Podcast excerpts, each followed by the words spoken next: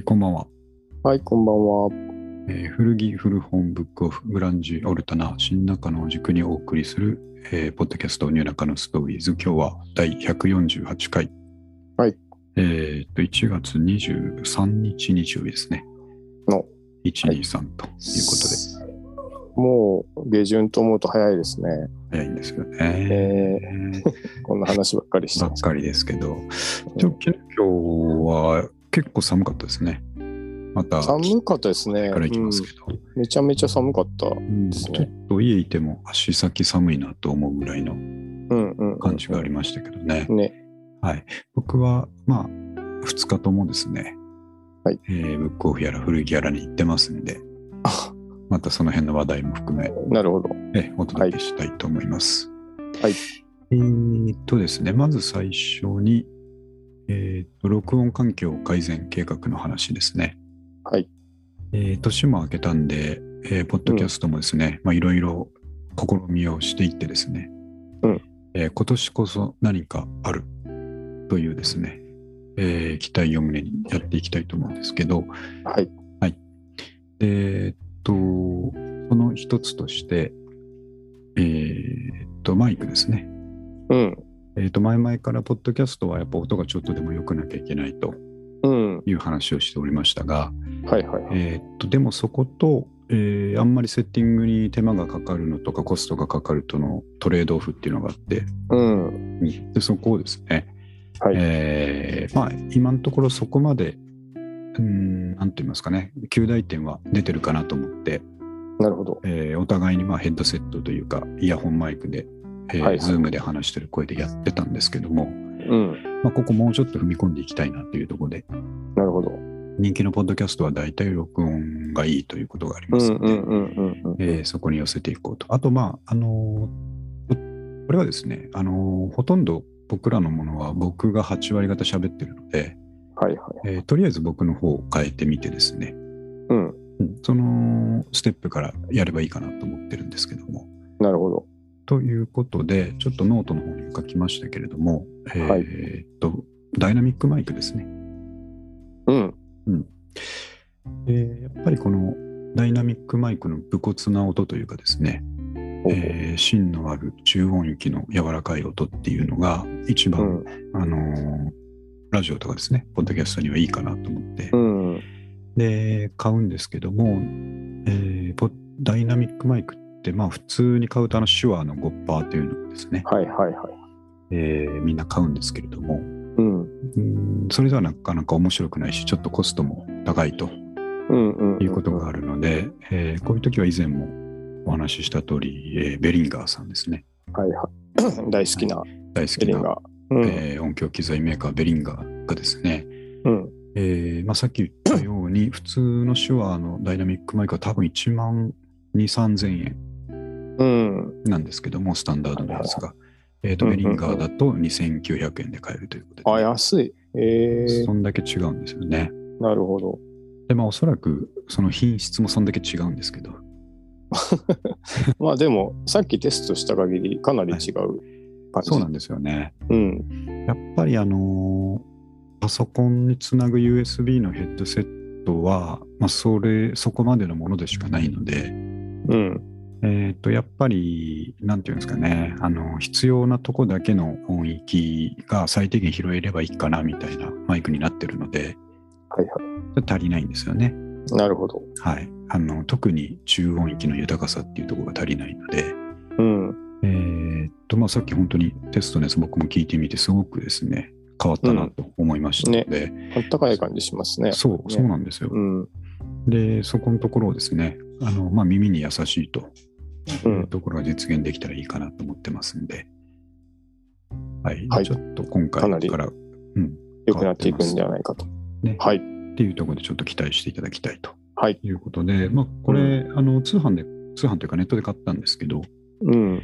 今日に間に合えばいいなと思ったらギリギリ間に合ったのはいいものの、えー午前中そのマイクと、えーオーディオインターフェースが来たところで、ううん。ふと気づいたんですけど、あマイクのキャノンケーブルがないやと思ってですね。ああ、なるほど。そもそも、そうです、そもそもマイクとインターフェースつなぐキャノンケーブルがですね、うん。あのスタジオにあるあのマイクのケーブルですけども、あれ、そういうの持ってないわと思って、はいはい。えーっと、昼間にですね、うん。どっかで買わなきゃいけないと思って、なるほど。で、どっか出かけて買うならついでに古着も買いたいということでね、うん。えーっと、高円寺に行って決めたんですけどあも、あ、あの、高円寺って楽器屋さんありましたそう、そこがポイントなんですよ。ね。で、調べたんですよね。うん。高円寺って楽器屋あったかなと思って、まあ、一つは昔からある AV ガレージっていうですね、うん。あの北口の奥の方にあるですね、えーっと結構老舗の中古楽器屋さんがあるんですけど、はいはい。そこしかちょっと思い浮かばなくてもそこにそんなこうねあの選べるようなレベルでマイクのキャノンケーブルなんか置いてあるかなと思ったんでうんうんうん。ちょっとそこは心配だったんで検索したらですねはいはい。あるじゃないと、えーハードオフですね あ、なるほど。そうなんですよそうかそうか。あそこオーディオ強いですもんね。なんか強いんですよなぜかね。むちゃくちゃあそこだなと思ってなるほど。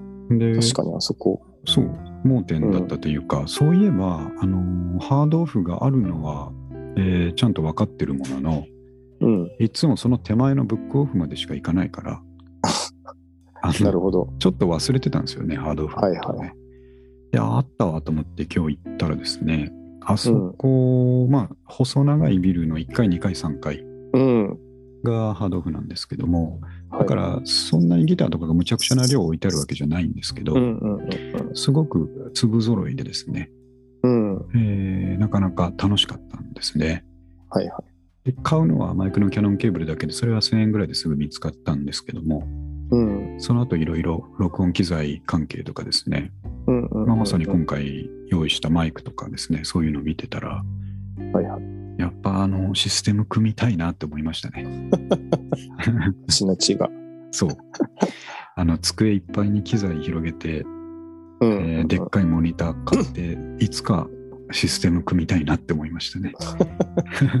まあまた少しなんかいろいろいいんじゃないですかね。そうですよね。うん、なんか、やっぱあの、昔の、えっ、と、MTR、デジタル MTR とかが、やっぱりもう投げ売り価格になってるんですよね。うん、そうですよね。まあ、わざわざハード使わないですもんね。そうなんですよ、もうパソコンのソフトでみんなやっちゃうから、うん。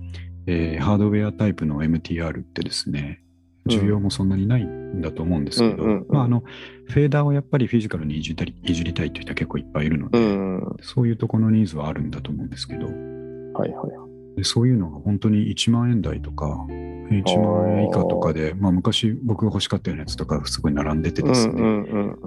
今これでシステム組むの熱いなと思って 確かにね、全部で本当昔よりめちゃくちゃ安くできるでしょうからね。いやー本当に高高性能だし。ですよね。MTR 置いて、うんまあ、リズムマシーンですかね。うんうんとか、あとギターが取れる最低限の、えー機材とか置いとけばもうそれだけでいいような気がするんですけど、うんうんうんうん。本当に、あのーワクワクしましたね。久しぶりにああ、いいですね。そういう。そうなんですよね。上上くんも、あそこあんまり行かないでしょ？そうですね。僕、昔一回行って、ああ、ここはちょっとうんうん僕が求めてるもんじゃないと思って、それ以来行ってますね。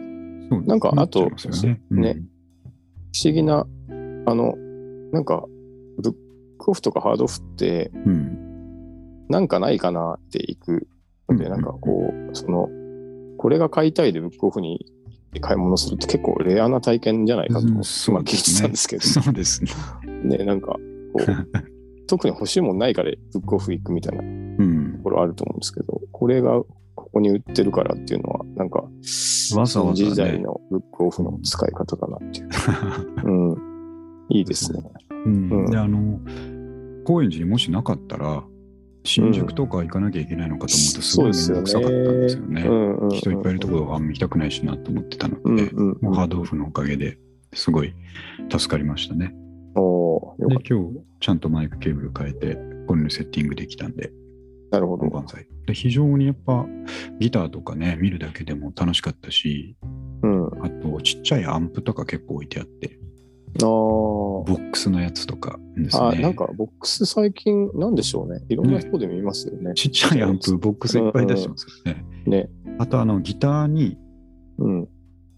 ドラムを直接つないで、ちっちゃいあのチューナーぐらいの大きさしかないアンプああ、ありかますね。ら直接プラグが出てて、はいはいはいはい。それをあのギターのとこにプラグに挿すうんと、そこから音が出るってやつ、はいはいはいボックスのやつがあって、うんうんあれはまあ10年前ぐらいに出たやつですけど、すごいいいアイディアだなと思いましたよね。うん。ね。うん、いきなり歪んだ音がギャンと出るっていうのは。3000円ぐらいなんでしたっけ確か。僕も調べたことあるな。ええはいなんかちょっといいですよね。ね。うん。まあそんないろいろ久しぶりに機材を見てね、なるほど。えー楽しかったなっていう体験でした。もう、機材好きですたまにもっともっとね。やっぱ見ると、えーワクワクしますね。うん。はい。そこがまあハードオフ楽しいっていうネタだったんですけど、なるほど。えーっと、あ、あとちょっと先に一個飛ばして、あのーまあ、今日最後にもう話さなくなる話をしたいと思うんですけど今日最後の話さなかはい。そんなのもあるんですか？あるんですよ。うんえーっと、ポッドキャストアワードノミネート作品決定という話題ですね。えはい。あのー、12月からですね、えーエントリーを募集していたジャパンポッドキャストアワードー、ああ、なるほど。で僕らも実践してですね、えーはい今年こそは何かあるかなっていうことで はい。実践してたんですけれども、うん。えーっとそれの中間選考の結果が出ててですねああ、えーノミネート作品。そうですそうですあノミネートっていうか、まあ、はいに二次審査っていうか。うん、そうですそうです一次審査通過みたいな感じなんですけど、うんえーっと賞の枠が、まあ、大賞とか何々賞とか含めて結構、えー、56個ぐらい賞の枠があってそれうんかけるノミネート作5個ずつっていうのが報告されてたんで、はいはい。そんだけ枠があったら俺たちどっかに顔出しちゃってるかもしんねえなと思って、えーえええドキドキしながらスクロールしてたんですけど、えうん。まあ、全くまた、全全くあれだったんで、まあ、ええ。それはしょうがないと思いながらですね、まあ、ええ。エントリーされてるポッドキャストとかの顔ぶれをですね、はいはい。見て、まあ、なるほど、確かにどれもですね、人気なのはわかるなと。思いつつ、あーまあ、ちょっとやっぱりメジャー感はね、ありますんで、どれもですねところ。はね。まあ、はい芸能人やってたりしますもんね。そう、お笑い系のところとかは本当に、うんロバートの番組とかになってたりして、はいはいはい。あれ本当にすごい面白いんですけど、でもそこがどうなんだろうなっていうのはやっぱ思いながらですね、なるほど。もっとノブ氏が、ノブ氏がピックアップされないといけないんじゃないかっていう まあまあまあまあ。思いつつも、まあそうですよねって、まあ、これその広がるのも、えーいいことだしなと思って、うんえーそれ以来そっと閉じたままですね。えー今年も特にあの引っかからなかったということで、なるほど。今後あ特にポッドキャストアワードの話題はないということで、まあまあ、盛り上がるのはね、いいことですいいからね。ことですよ。うん。うんそれにあの、まあ、毎回言ってますけど、ちょっとそ,、それが目的でもないというか、ないんですよね。ええはい。ただ、まあ、まあお祭りごとなんで期待してるっていうか、それはあるっていう。まあまあまあ。あのよく会社のとか、まあ、学校の時も学生の時もそうでしょうけどええ呼ばれるかもしんねえなっていう気持ちの時ってあるじゃないですか。ああ、まあありますね。確かに。あるな。これ、俺、うん、もしかしたらどうしようっていうね。そう事前に何も聞いてないけどもしかして呼ばれるかもしんねえなこれっていう時あるじゃないですか。はいはい。まあ、呼ばれたい、呼ばれたいが強いんでしょうね。そうですよね。あの、自分を、そういう時は。あの、サプライズでね、うん。はいえーそういう気持ちにあの毎年させてもらえるっていうことでですねい。なるほど、なるほありがたいイベントだと思ってるんで、ど。はいまあ、今年も呼ばれはしなかったけど、ああ、はいはい。えードキドキ感を味わわせてもらったんで、はい、宝くじ買わなきゃ、それぞれその、そのドキドキが得られない近いですよね。まさにそれですね。ポッドキャストやってないとそれはない。参加することに意義がある系の、うん。えーものでしたんで、まあ、ちょっとこの後ですね、世間的にはえー対象がどこなのかみたいなですね、はい。えー話になっていくんですけども、我がポッドキャストでは、えー今年はもうこの話題は終わりということでね、取り上げない。取り上げないということで、まあそうですね。はい、うんそうですね。あの、あんまり関係ないというかですね、あの、戦ってるのは、じいつも自分自身と戦っているので、はい。確かに。去年の自分を超えるっていうところが、ね、うはい、ポインん。トです。なるほど。はいはい。わかりました。はい、一応報告だけです。皆さんもちょっと気になってる方かもしれないので、報告だけなるほど。はい。はい。では、ちょっと上に1個戻って、これはあの結構ニュースになってたんで、三上君は見たかと思いますし、あの業界的には気になる話題だと思うんですけど、おーえーフランスでですね、うん。もうおいそれと服を捨ててはダメだぞというね、まあ、これはあの個人じゃなくて企業に対してはいはいはい。ですよね、えええーアパレルメーカーに対して、えー売れ残った服の廃棄うんうんうんうん。という話ですよね。法うん法律が。はいうん。できたということで、はいはいはい。まあこれは以前からやっぱりずっとあの問題になっているですね、うん。えーそのファストファッション的なものとかのですね、売れ残りが、うえん。ー環境問題になっているというところで、うんうんうんうんまあ、ヨーロッパの方が意識高いので、うん。国としてそういうことをやっていくということでね、はいはい。これはもう、えーまあ、僕らからすると古着に追い風とうんいう。ふうに思ってはいるんですけど、ですね。うん、どうでしょうね、そこを三上君のプロの愛はどう見てるのかっていうのはちょっと気になってたんですけどね。で、そう、でも、あの、まあ、いずれなるだろうなっていう話はうんうんずっとあって、あの、まあ、本当に今、日本の古着市場がやばくなってるのが、あの、海外に出し先がないんですよね。その、もうどこも、途上国に古着を送りつけまくってたら、引き取り先がなくなってしまって、で、こう、まあちょちょっとその背景から説明すると、はいはい。我々リサイクル古着業者はこう、うん。まあ、行政も あの絡んでずっとリサイクルに取り組んでるんですけど、あの大きく分けてその再販ルートとあの貿易ルートに分かれまして、はいで、まあ、あと破棄するっていうのもめちゃめちゃあるんですけど、うんうんあの、破棄は多分焼却ですね。その、はいまあ、本当に捨てちゃう。でそれ以外の古着ってどうなってたかっていうと、かなりの数が海外に輸出されてたんですよ。はい。で、まあ、一応先進国の古着だから、うん。クオリティが高いという、名のもとに、うん。もう不要品を送りつけてたに近いんですうんよね。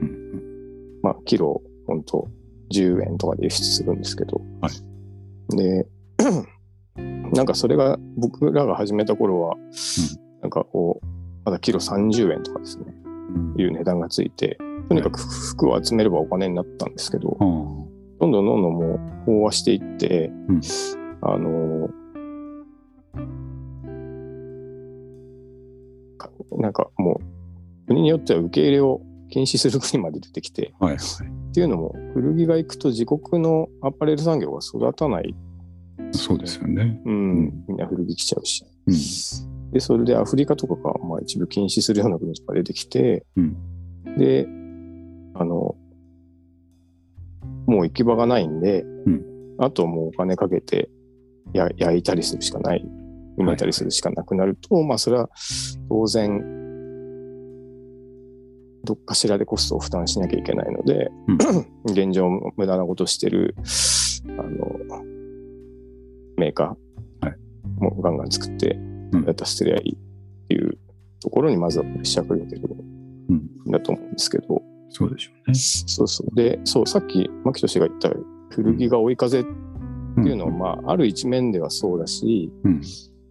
ただ逆に古着業界って、めちゃくちゃ長い目で見ると、新品が売れないといけないんですよね。ああ古着が出てこないから。まあ、そう、将来の仕入れそうそうそうそう。ってことですよね。そうそう。うんなので、短期的には、もちろん、こう、サステナブルなノートに、うん。古着は、こう、トレンドになるでしょうけども、はいただやっぱり、どうにもならない服っていうのは絶対存在するので、うまあ、むしろこう古着として着れる服っていうのはもうめちゃめちゃ割合と少ないんですね。もうこれは体感として思うんですけど。はいなので、あの、結構大きな一手打ってきたなっていう感じがしますよねう。ん。うん、下手すると、打撃食らう描写めちゃくちゃあるんじゃないかなと思いますよね。うん、うん。まあ、そう、結構無理やり感があったとしても、やんなきゃいけないっていう、まあ、使命感のもとでしょうね。そうですね。あの、まあ、あのもちろん本当にうん。不要な配給は絶対減るべきだと思うのでもったいないし。はい。まあ、とはいえ、これが、じゃあ、それで全てハッピーかっていうと、うん。あのとこで歪みが出るんじゃないかなっていうのはまあ、そうでしょね。ね。う。うんん。まあ、なんか、ちょっとエポックメイキングの一つの区切りっていうかですね、まあ、他も追随するところ多分多いでしょうし、ね。うん。どうなっていくかなってかなりうん。気になったニュースでしたね。そうですこれはこれ、あの、家電リサイクル法もそうですけど、最初、法人だけで、まあ、最終的に個人にもなってくるんじゃないですかね。うんうん。長い目で簡単にゴミ捨てられない感じにそうそうそうなりそうそうですよね。うん。うん。で、まあ、それが本当にうん幸せなのかって話は、なんか、めちゃくちゃあると思いますよ。うん。うん。なんか、こう、フランスよくやったっていう、うん。今言ってる人も多いでしょうし、まあ僕もよくやったなと思いますけど、うん。その後、20年して、うん。捨てらんないから、ずっと同じのを着るとか、なんかそういうのはあんまなんかないですよね。こなるほどね。うん。だから、そうですね、結構、おーっていうニュースでした。ね、うん。個人に関わってくるっていうところで言うと、やっぱり今、あの、粗大ゴミはお金かかりますけど、うんうんうん、うん。普通ゴミってまだね、全う然、ん。うん、まあ税金の範囲内でできてるっていうことだと思うんですけど、はいはい。なんかその辺に、フルのとかはそろそろ金かかってきそうな気がしますよね。ねそうですね。なんか、分別しやすいものからうん、とか、あとまあ、ボリュームがでかいっていうか、その、そうですね。ね、うん。あの、うなんていうんですか、いろいろな、こう、し燃やすにもかさばるし、分解して何かにするにも、なかなか使いづらいし、うん。結構厄介な ものだと思うんですね。確かにそうですね。うん、一番、服として着る方がいいんでしょうけそう、うんそんなのがありながら、いろんな思いを馳せながらですね、はい。今日も僕は行ってきたわけなんですけども、ど、古着を。そう、はい一番下に書きましたが、今日の、えーセンベロ古着ということで、はい。今日、まあ、いつも通りさっき言ったようにハードオフに行ったので、高円寺の。おで、その帰りにですね、いつものとこに寄って、はいえっ、と、今日もちょっとあんま時間なかったんで、この間いい思いをしたトレファク2号店だけですね。なるほど。えーまだ引き続きちょっとあの冬物というか秋冬物の投げ売りはやってるだろうと思って、はいはい。えーっと行ったんですけど結構もうだいぶ、えーうん。その辺も塗り替わってきてですね、なるほど。えー春先のものにラインナップが変わってきてる途中っていう感じでしたけども。なんでまだ、えーっとこの間の名残はあったんでお安いコーナーいっぱいあったんですけども、うん。今日はその中から、えーっとリーバイス511、はいえー黒いコーディロイパンツとあ、いいですね。いいんですね。うん。というものを、えー、と900円で見つけてきたので、うん。で、丈もね、かなりぴったしで、まあ、どこに出してもおかしくない、えうんうんうん。ー状。態、状態も結構良かったので、はいはいはい。買いだなということで、うん。さっと買いました。いいですねまあ、これは他にも何個か買ったんですけど、今回ちょっと、そうなんです。あの、買ってます。どうでしたか？結局。ええなるほど。ただ他のはちょっと、あの、特筆すべきものではなかったので、ああ、そういうことですちょっとこの、やっぱリーバイスとか、普通に着れるのが、ね、900円とかで買えると、うん。単純に嬉しいですよね。そうですね。いいですね。まあ完全にあの現行ものの最近のやつですけど、はいはい。えー別に、うん、リーバイスだし、いいなと思って買いましたね。うん511は、ちょっとシュッとしてるやつですよね。そうですね、ストレートではあるんですけど、うん。シュッとめの。シュッとめのやつですよね。ああもう、めちゃめちゃ使いやすいじゃないですか。そうなんですよ。うん。うん、会社も行けます？ね、多分。あ全然いけますね。ちょっとどっちかというと会社用に買いましたね。うんいいですね。うん。えーっと、結構、あそこのお店とか見てても、ですけども、はいはい。あの、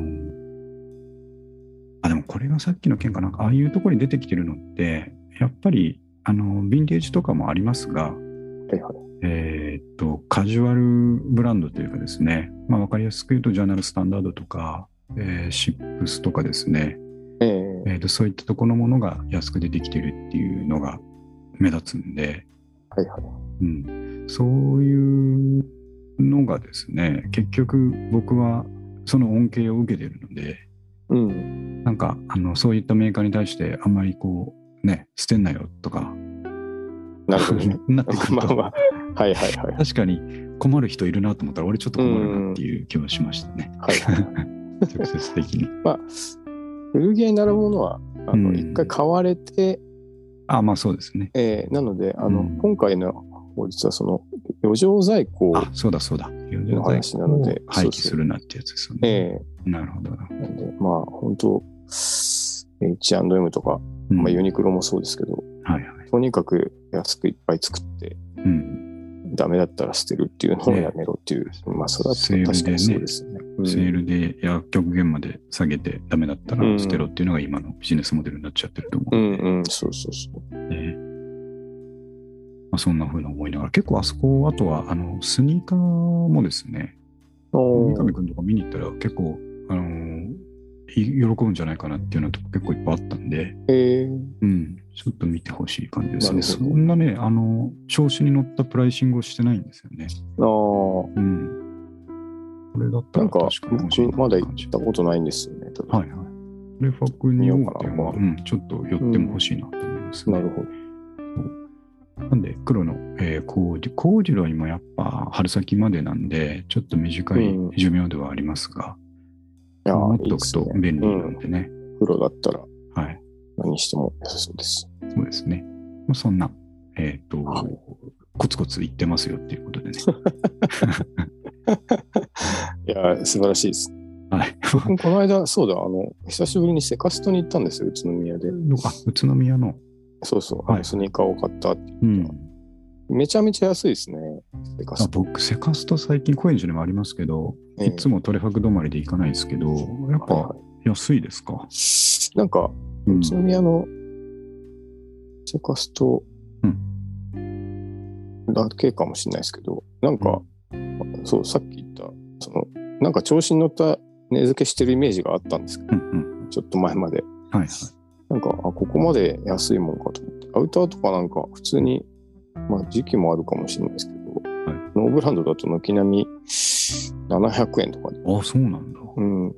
それでもなんかまあ、なんでしょうね。ユニクロとかウィーゴーとかそのレベルなので、はい個人的には全然、あの、ですか。普段使いするのいいじゃないですか。すよね。なんかあの辺って。なんか、こんなに安いもんかなと思いました。えうん。僕、あの、昔高円寺のセカストで、はいはい。えー、とまさにそのちょっと高いんじゃないかなと思ったことがあったんですよ。うんうんうん。それそれこそ2年前ぐらいに。はいはい。で、それ以来、ここちょっと良くないなと思って、良くないなっつうか、あの、センベル古着ではないなって行ってないんで、ちょっともう一回行ってみようかな、今度とああ、思いそうましたね。ですね。なんかう、変わってるかもしれない。めちゃくちゃ安いのかもしれないですね。うん僕も行ってみようかなと思って。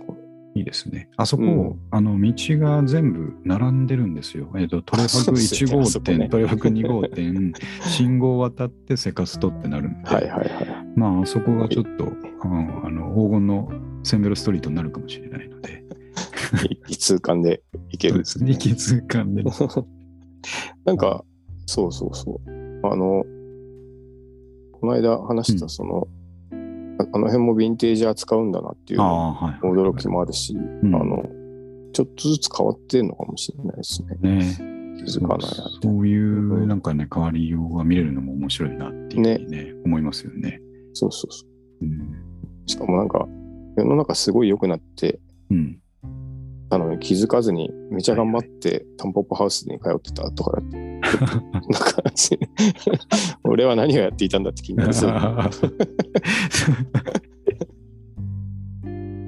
ないですかありますあります。ねああれっていう時ありますよね。そうそうそう、その、ずっと昔の先入観でそうでいてし。まってっていう。はい。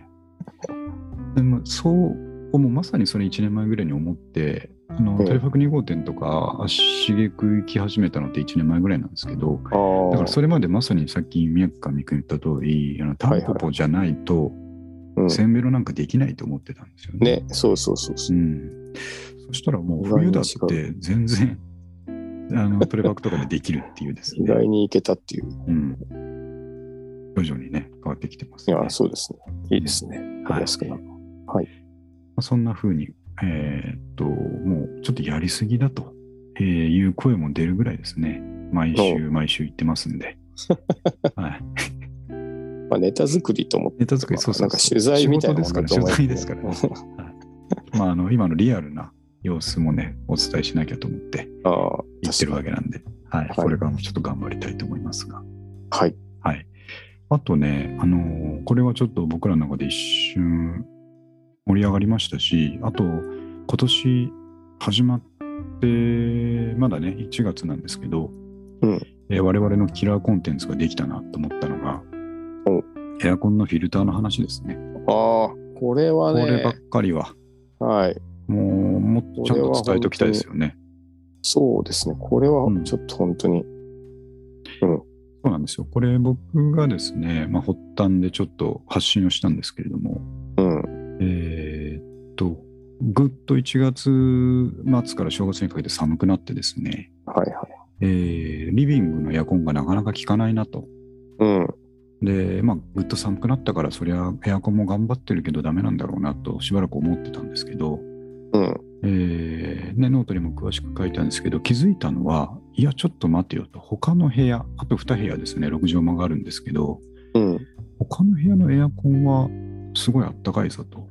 うん。うん。うん。リビングだけ、なんか去年より温まらない気がすると思ったんですね。はいはいはい。で、えーっと、こだから故障してんのかと思ったんですよね、最初。ああ、うん様子がおかしいぞと。そうそうそう、なかったか、うんまあでもまだ買って、ね、あの引っ越してきてから買ったものだから、3、4年しか経ってないのになとか思いながら、うんうん。でまあ、一応こういう時の対処調べてみようと思って、ネットでですね、えー冬でエアコン効かないみたいなんで調べたんですけども、うんえーっとそうすると、やっぱその一般的な回避方法ですね、うん。えーそもそもリモコンの設定ちゃんとやってますかとかですね。えーあと室外機の周りに何か荷物ないですかとかですうんうんうんうん、ねそういうのが並んで、その中の一つにそのフィルターですね、うんうんうん。エアコンのフィルターが目詰まりしてないですかと。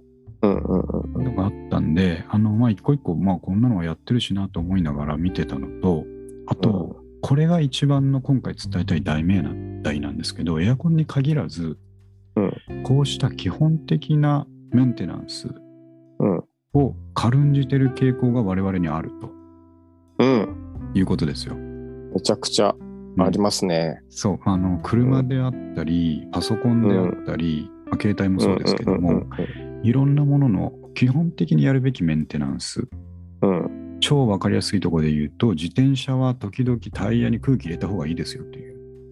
なるほどね。全然漕ぎ心地が変わりますんで。うん。とか、時々、えーチェーンに油さした方がいいですよみたいな話。うんうんうんうん。こういうのを、えー別にそこそこ乗れて困ってないからいいじゃんとうん。いうふうにやりごし過ごしてしまうところが我々の、現代人の我々に多分にあるということですね。ね。めちゃくちゃありますね。そこを改善すると、うんえーそのマシンたちが見違えるように、えー働き出すとうん。いうのが今回このエアコンのフィルターなんですけども、うん。えー話戻りましてはいはい。で僕はそのフィルターを見てみるとごっそりホコリが集まっていましたとうん。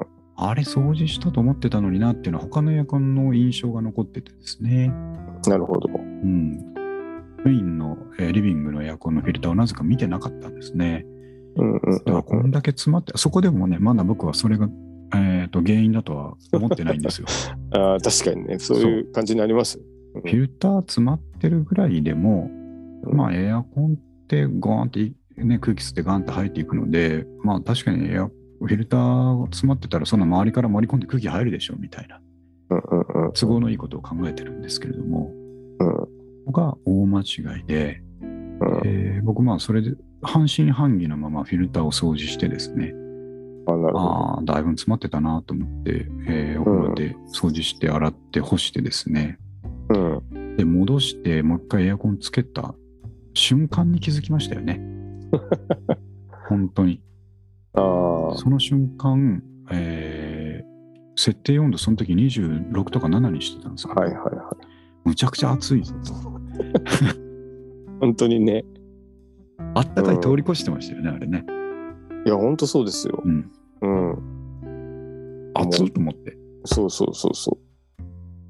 僕なんかさ30度になってましたから、ね、さずっと 上げて上げてやってて。もったいない。もったいないですよね。電気代だいぶ月にして1000円ぐらい違ったんじゃないかと思いますよね。ああ、そうそうそうそうん、う。うん。でもこれがですね、えーあちょっとうか疑いましたもんね。え、本当にフィルターのせいかとうん。疑ったんですけど、これもう間違いなくフィルターのせいで、その後僕もう設定温度を24度まで下げたのにまだ暑いなと思ってるぐらいいや、本当にそうですよね。なんですよね。うん三上君がそそれを僕がまあツイッターかうんノートかな、ノートで発信したら、三上君も見てくれたんですけど、あの三上君のフィルターが一番やばかったですよね。そう、僕ね、あの、生まれてこの方したことなかったんですよ、フィルターの掃除。あの、牧人君のさっきの、そのはい、人の、あれの一番ひどいバージョンうんうんですね。そうですね。うん。一番軽んじてて、そうそうそう。じてる。めちゃめちゃ軽んじてた。そう、本当一緒の流れでしたよ。あの、今年の冬が寒いからだろうって思ってるのまで一緒だったんですよ。で、なんか、そうそうそう、それで、あとなんか、そう、軽んじてしまうっていうか、はいはい。なんならちょっとうるせえなって思ってしまうんですよね。うねネットで書いてあると。あの、いや、もっとちちゃんと教えてよみたいな。うんうん、もう本当はちゃんと教えてくれちゃんとてるのにしてくれてるんです。よね。もっとなんか直接的に聞くなんかあんだろうって思うんうん。そうそうそうそう。うん。なんか、似たようなものとして、僕、しょっちゅう体調悪くなるんで、あはいはい。あの、なんか、頭痛収まらない時とか、うんずーっと下痢が止まらないとか、うんうんそういうなんか慢性的なやつって大体こう、食生活を見直しましょうとか、うん、そうですね。あの、睡眠ですね。す睡眠をとりましょうとか書いてあって、いや、まあそれできてんだったらやってるし、みたいな。こ不安ですね。人間っていうのは。そうそうそうそうそうそう。なんか、まあもっとそれよりも、なんか、うん病院行ってこの薬もらうとめっちゃ効きますみたいな、そういうの欲しいですけど、なんかその、よっぽど話してて思うんですけど、俺めちゃくちゃバカですね。でもね、うん少なからずみんなありますよ。やっぱりね基本を怠ってるところ。うん。そうそうそうそう。なんでこうちょっとすごい軽んじてたんででね。すけど、もう僕、その、あれを見てう、ん。あの、やっぱ思い当たる節がありすぎて、エアコンつけっぱなしのままパカッと開けたんですよ。はい。で、そしたらもうびっしりこう 覆われてて、だかの写真見たけど、化石みたいになってましたよ。そうそうそうそれを外した途端になんかもうめちゃめちゃバーって出てきたんで、あもう、その、牧人君はさっきちょっと疑ったって言ってましたけど、僕はもう、あれ見て、その瞬間に悟りました。そうそう。で、僕も、で、洗い方も分かんなかったから、うんそう。結局最終的に、多分お風呂がいいですよね。ですね。なんか流し僕は洗ったんですけど、それが。流しも汚くなるし、ね。うん。あと、なんか最初は、なんかとりあえずやばいからベランダに出したんですよ。うんうん。で、なんか表面をこう、コリコリ爪で引っかいてあ外そうとしたんですけど、なんかこれ、キリがないと思って。いや、ほんといい情報。いいですね。うん。あれ、お一番お手軽にやろうと思ったら、掃除機かけちゃうのが一番お手軽。なるほどな。ですねそれでも原理一緒ですもんね。一緒ですよ。一緒ですうん。うんまあ、あの、根本的にはやっぱり洗った方がいいみたいなんですけど、はいはいそのもうこれからは僕たち絶対月1でメンテするじゃないですか、エアコンのフィルターを。うん。なんだと思かい、ますよ。うん。ここまでしっかり、これ、義務教育でやったらいいやっですよ。た方がいい。うん。エアかこれ、コンのフィルターを少なくとも月1掃除機かけなさいということでね。そうそうそう。うん、汚いやつと綺麗なやつと、その差を見せたらもうめちゃめちゃ歴然ですかいやー、ほんとそうですよ。であれって、あの、ほこりついたままだと、あ、うんメカニックの体調不良の原因、これかもしれないな。ほこりついたままだあと、その細菌とかが部屋にそうか、そう再配布されるらしいんですよね。スプレッドされていくわけうん、ですよ。そうそうそう。あ、それもあるのかな。これから多分体調良くなっていきますよ。よくなってうんる。全部エアコンのせいだと。エこのせいだった可能性ありますね。なるほど。うん。だ僕これは今度、その暑すぎて今度は、あの、うん21度 まで下げたんですよ。もともと30度でしょ。そうそうそうそう。めちゃめちゃもったいないことしてた。週1度。でもちょっと暑いぐらいねね。驚きますよね。あのう、んエアコンだって、もう本当は俺こんな力持ってんだってずっと思ってたでしょうね。ね、うん。あーこれは本当感謝してます、エポックメイキング教えてくれたことに。うん、これ知っとけば一生困らないですよ暖。房の、うん、電気代に困らない。ね。いやーありがとうございました。いえいえ、これ正月からすごいいいことしたなと思って、うん。でも三上くんだけじゃなくて、那須くんもですね、あの、見あてみたらね。そう、うん結構汚れてたんで、写真上げてくれてましたけど、うんうんまあ彼も非常にね、感動したと思いますし。たかくなってるんでしょかくなったと思います。そうそう、うん少なくとも、この東京で3軒の家はあったかくしてましたからためましたね。うん。素晴らしいことですね。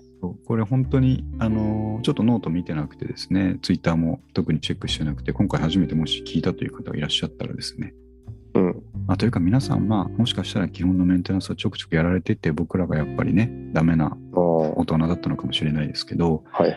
もし、あれ、しばらくエアコンのフィルターなんか見たことないなとうん。いう方いらっしゃいましたら、うんえーぜひ写真付きでリツイートしてほしいということでね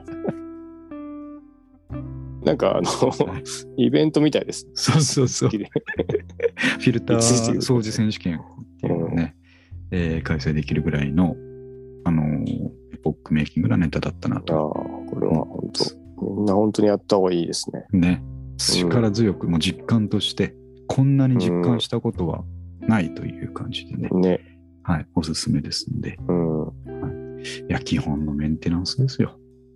まあそうですね自転車もあの、うん本当空気入れてもらった瞬間って全然違います違ね。うでしょうん。うん、なぜあれをキープしないんだろうっていう、ね思いますよね。いますね。うんで、減ってきたら入れなきゃいけないなって思いながら、うん。でもまあ、走れてるしなっていうね感じになっちゃうんですよね。そういうのうん、ありますよね。最高のパフォーマンス出せてないんですから。うんね。自転車がかわいそうですよ。歯もそうですね。もうそうですね。歯の治療行った後めちゃくちゃ歯痛くないから感動しますもん。ね、うそれが普通なんだけどっていん。ねうところのねそうそうそうそう。普通を維持するのがどれだけ日々の努力に支えられてるかっていうところをですね、確かに。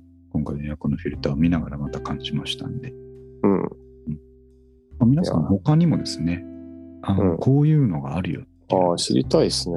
ね、ぜひ、極度に知らない方だと思うんですよね、そういうの。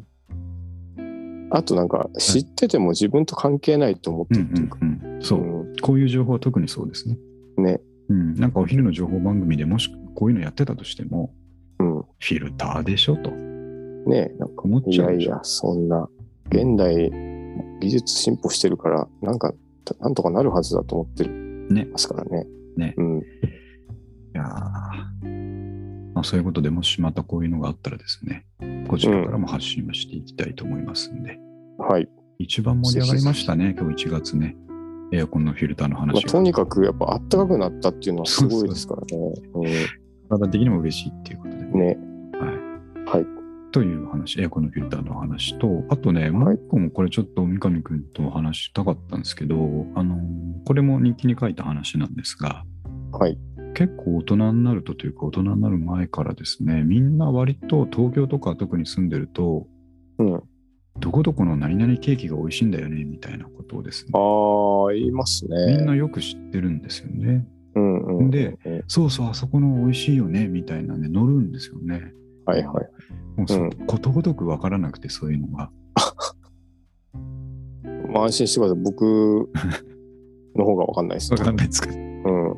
僕らだから、どこどこのラーメンがとか、はいはいまあ、はい。ラーメンも怪しいですけど、うん。ギリギリそこなんだろうなと思って、その、いわゆるスイーツとかですね、美味しいお酒とか、うん。あそこの何々が最後、まあ、あの、えっ、と、レストランとか飲み屋でもいいですね。あそこの飲み屋のこれがうまいんだよね、みたいな話がちょっと非常に、うん、持ちネタがないということでね。なるほこれがちょっとあんまり大人としては良くないなって思ったっていうことがあったんですけど、その少ないネタの中でも三上君、これ新中野だとここのここがうまいみたいなのありますかど。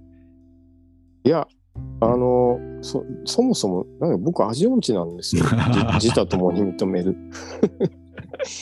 もだからなんか割と何食べても美味しいっていうか、うんうんあの、まあでも、新中野でうん。っていう、なんか近所に美味しいお店ありますかってはいはい。聞かれることは多いじゃないですか。うんなんでなんか一応あの、武蔵屋が本店あるんで、ラーメン。武蔵屋は本店ありますよっていうと、まあ割と男の人だったら、あ、いいな、みたいな、今度食べたいみたいなことはありますよね。うん、なるほど。うん。僕おしゃれな場面でいうものはないんじゃないですかね。ないんですよね。うん。でも、あの、特にやっぱり奥様方々、うんうんうんうん。小学校のそのね、ママさんたちとは、とかはですね、やっぱりむちゃくちゃいろいろ知ってますんで、えーうん、すごいなと。まあ実際そういうの、あの話の通り食べてみたら美味しかったりするんですけど、なるほど。僕今三上君のその武蔵屋の話聞いて、まあ、武蔵屋はまあそうだけどラーメン屋だしなと思いながら僕考えたら、うん。サイゼリヤの青豆ぐらいしかおすすめするものがないなって、まあ、それでもいいですけどね。なんか。ねうえ、あん。ま食べたことな中野に限らないっていうのがね、またあれなんですけど。しあの、何があるんですか？もう、もうさっぱり思いつかないです。あの、ミルクパンは一応、パン好きの間では有名ですかあね。の、鍋ぐらいなのかな。鍋横通りの。うんうんうんうん。あれなんか白井ちゃんとかもはいはいはい。知ってましたよ。あ、言ってましたね。朝もう並んで売れちゃそううやつですよね。うん。うん。それぐらいか。うん。どっちかっていうと、かなりカジュアルな方ですかね。そうですね。だからなんかこう、こういうのって、どこかにこうお土産を持っていかなきゃいけないみたいな機会があった時にですね、ね。うんそこで、センスがやっぱり試されるわけですよね。うん。あのーなんていうか、モロゾフとか、うんうんうん。えーまあそういう類の詰め合わせできっと一般、あるレベルまで喜んでもらえると思うんですけど、うんうんうん。やっぱそこを一歩超えるためのものっていうのは、はいはい。やっぱりどこどこの何々なんですよね。うん。これがなるほど。全くないっていうことでね。まあまあ。うん、でも、三上君にもしこういうのを僕が持っていくとしたら、うん。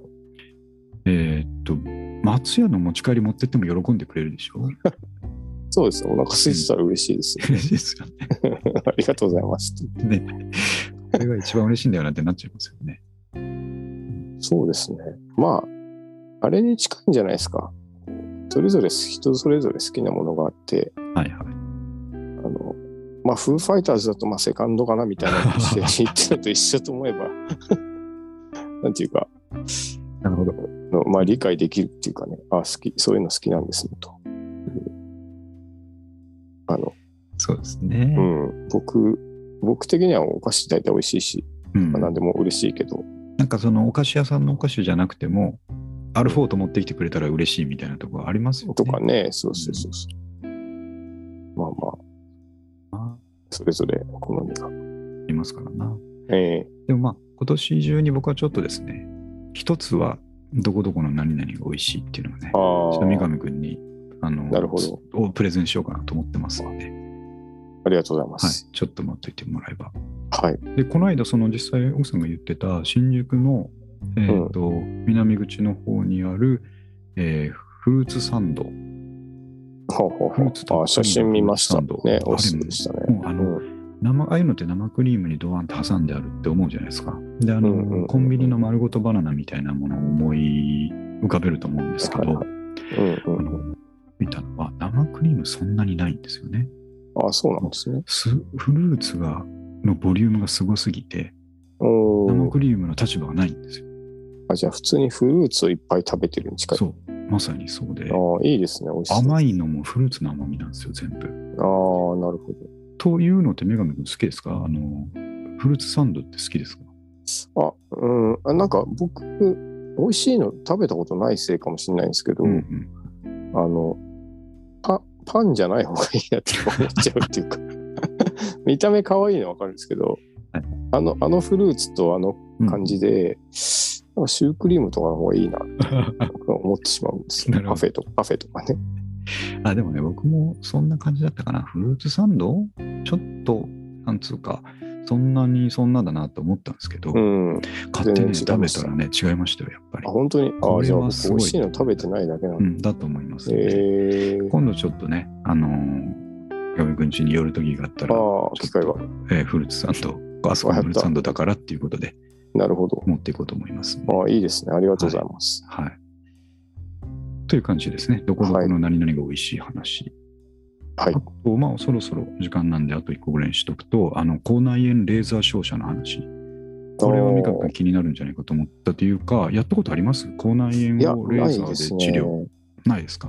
歯医者さんでやってくれるんですか？そうなんですよね。これ僕、知らなかった。そう、結構口内炎にね、お互い悩んでると思うので、うん。あの私からですね、口内炎をどうやったら早く治せるのかって話は、かなり昔のこのニューラカのストーリーズでも話したことあると思うんですね。うがい薬で長いこと、えー口の中、口々したらいいとかですね。はいはい。えーっと、まあ、あの、パッチ型の薬があるとかですね。いろいろや言ったと思うんですけど、はいはい。その当時からあの選択肢の一つとしてそういうのがあるっていうのは知ってたのは、えーレーザーをそこに当ててしまってですね、うん。えー焼き切るというですね、お焼いてしまえというそーあの、ら、領事に聞こえますけど。そう、うんかなりラジカルな、うん。えー治療があるんですけど、はいはい。ただそれってですね、まあ、口内炎が一つできた時に歯医者さんにわざわざ行ってですね、ちょっとレーザーで焼いてほしいんですけどっていうのも、まあ、上下さんになっちゃいますそう。まあ、我慢すれば3日4日で引いていくものなんで。どうかなと思ってたんで言ったことなかったんですけど、うん。えーこの間あの月1回行ってる歯医者さんの時に、はいはい。ちょうど下唇に、えーこの辺ができててですね、うん。歯医者さんも当然それを見つけて、うんあ、この辺できてますね。これ、レーザーやっときましょうかって、なんかあの、えー、一杯やっていきますみたいな感じで言われたんですよ。結構軽い感じなんですね。軽い感じだったんですよね。うん。これ、今日まだお時間あったらレーザーやっときますかって言われたんで、ああ。僕あの平成を装いましたけど、心の中がもう、ううわってなっててですね、やったぜと。やった、はやってもらえるんだ、初めてと思って、うんうんうんうん。ああ、お願いします、みたいなこと言ってですね、はいはい。で、ちょっと機材を用意するんですけど、うん。医療用レーザーみたいなやつなんですが、いはいはい。それをですね、あの細い管、針のような細い管の先から、うん。どうやらレーザーが出ているらしい。ああ、まあ見える感じじゃない見える。わけじゃないんですよね。えーで、機材オンしたらチッチッチッチッチッチッみたいな音がして、で、あの、いざやるときに、お医者さん、あの先生にですね、はいはい。ちょっとじりっとしますよって言われたんですよ。あなるほど。なんで、少し熱い感じがするということでやってまた、確かにですね、あ、熱っと思ったのもつかの間2秒ぐらいで治療終わるんですよね。おーチチチッと。はい。はい、これで OK ですって言って。うん。で、まあ、あの、ノートにも書きましたが、あれは原理的にはですね、その、口内炎になった時って、まあ、周りがこう、うんえっ、と、どういう表現するんですかね。あの、まあ、炎症している。うん。で、ベタベタしているような状態ですよね。うんうんうん。ま膜のところがですね。うんうんうん。でそこを、えー焼いて固めてしまうということらしいんですよね。まあ、かさぶたを無理やり作るみたいなイメージなんですけど。なるほど。そうすることで、えーっと、まあ、当たった時のしみるとかですね、えーが軽減されるのと治りが早くなるという効果があるらしいんですけども、えー、これ実際にやられた瞬間も一切痛みはなくなりですね。あ、本当に。そう。でいつもだいたい1週間ぐらいはかかる、ぐずぐずぐずかかる治りがもう2日ぐらいで消えていくというですね。えー、ここまであやっぱ効く。んですね。むちゃくちゃいいですよ。うん。早く直したかったらレーザー一択という感じですね。なるほど。焼いていいんだったら、なんか、なんつうの、あの、ハンドごとでもいけるんですか？ダメなんですか？あの、あれですね。あの、ただの火傷になりますよね。ああ、なんか違うやり方があるんです。ですね。レーザーだから、やっぱり、なんですかね、そこまで、えー、温度が上がらないように調節してるんですかね。とか、あと範囲、範囲。うん。ピンああポイントで。ポイントでやるから。そうそうそう。ええー。ハンダゴってやってたら絶対ダメですかいや、でもなんか、原原理的には。原理的にはそうですけど違うと、多分違うと思いますね。あはい。あ、なるほど。うん、まあこれは本当に。で、えっと、保険治療に当然なるので、うん。えーっと、じゃあ、他の治療と混じっちゃってからよく分かんなかったですけど、その後いろんな歯医者さんのホームページとか見てると、はい大体1000円だとああ、なるほど。いうことで、あの辛さが1000円でなんとかなると思えばですね、厄介ですもんね。うん、もう安いもんだと思いますが、うんはい。なという経験をしたので、ちょっと皆さんにいいですね。共有しておきたいなと思いました。僕も結構なるんですよ。ね。あでも最近なってない気がする。ちょっともうそのタイミングで歯医者さんのタイミングでちょっと言ってみてくださいよ、こんな。あもしできてたら。できてたら。うんああ、そうですね。あのあでも、設備があるとことないとことあるらしいんですけどね。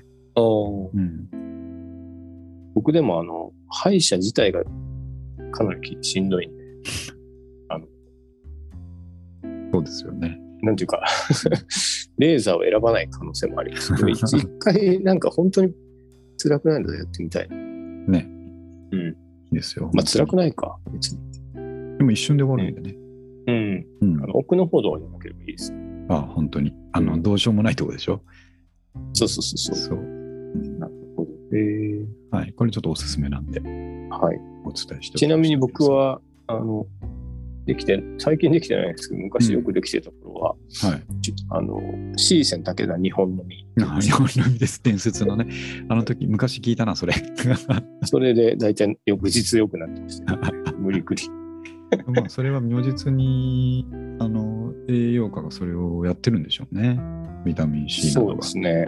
うんなんかあの、代謝が早まるらしいですから、あービタミンなるほどでそんそれもなんか、さっきのエアコンの話と一緒で、ね、そんなビタミン C を追加で入れただけでそんな風になるのかってちょっと疑っちゃいますよね。そうそうそ人間の体そんなに簡単なものなのかと思っちゃいますよね。う。うん。うんなんかやっぱ昔から誰か 先輩たちが言うことは結構合ってるんだなっていうね。ね、そういうとこですよね。そうそう楽器はちゃんと基礎から練習しろとかね。そうですね。なんかそういう、うんあの、パソコンはたまにメンテナンスしなさい。そう。チューニングちゃんとしなさいと言います。しなさいとかね。そうそうそう。コーヒーとかお酒は飲みすぎるのは正しいと思うんです。そうですね。うん、はい。そんな感じで、今日のちょっと、あ、でも、全部いけるかなと思いましたけど、一応一通り話しましたね。はい。はい。今ちょうど1時間ぐらいです。三上くんなんか、えーここ2週間ぐらい。ありました僕ないですけど、あの、濃厚接触者になってます。笑いこっちゃないですけど。笑いこっちゃないですけど、あの全く元気なんですけど、えー 今日がね、5日目ぐらいかな。あと4日、5日はちょっとずっと家にいなきゃいけないです。いやー、確かにそこですよね、今はやっぱ。うん。なんか昨日でしたっけ、1万何人とかそうです。ね、1万人いたら、まあ、それはなるわどれはね。まうん全く症状もないし、元気なんですけど、まあね、なんかあったらいけないから、肩書きが今ちょっと濃厚接触者っていう肩書接きだっていう触者っていう、そうです。ぐらいですか。いやいや、まあまあ元気ならよかったです。元気です。元気ですはいなんか今って、うんそう僕、去年もその疑いがあって、ここに電話したら、うん。どんどん緩くなってて、うん、なんか昔ホテルに隔離されてたじゃないですか。あの、ね。濃厚接触者でも。はい。でもなんか今はあのマスクしてれば別に仕事行ってもいいって言ってました。うんうん。うん。そういうふうにね、なっていく流れなんでしょうがね。うん。うん。ね。そうそうそうそう。なかなか油断ができないですけど、とりあえずまあ濃厚接触者っていうことで、そうです今週のね。次の放送には治ってるでしょうね。は。はいわかりました。はい。じゃあこんなとこですね、今週は。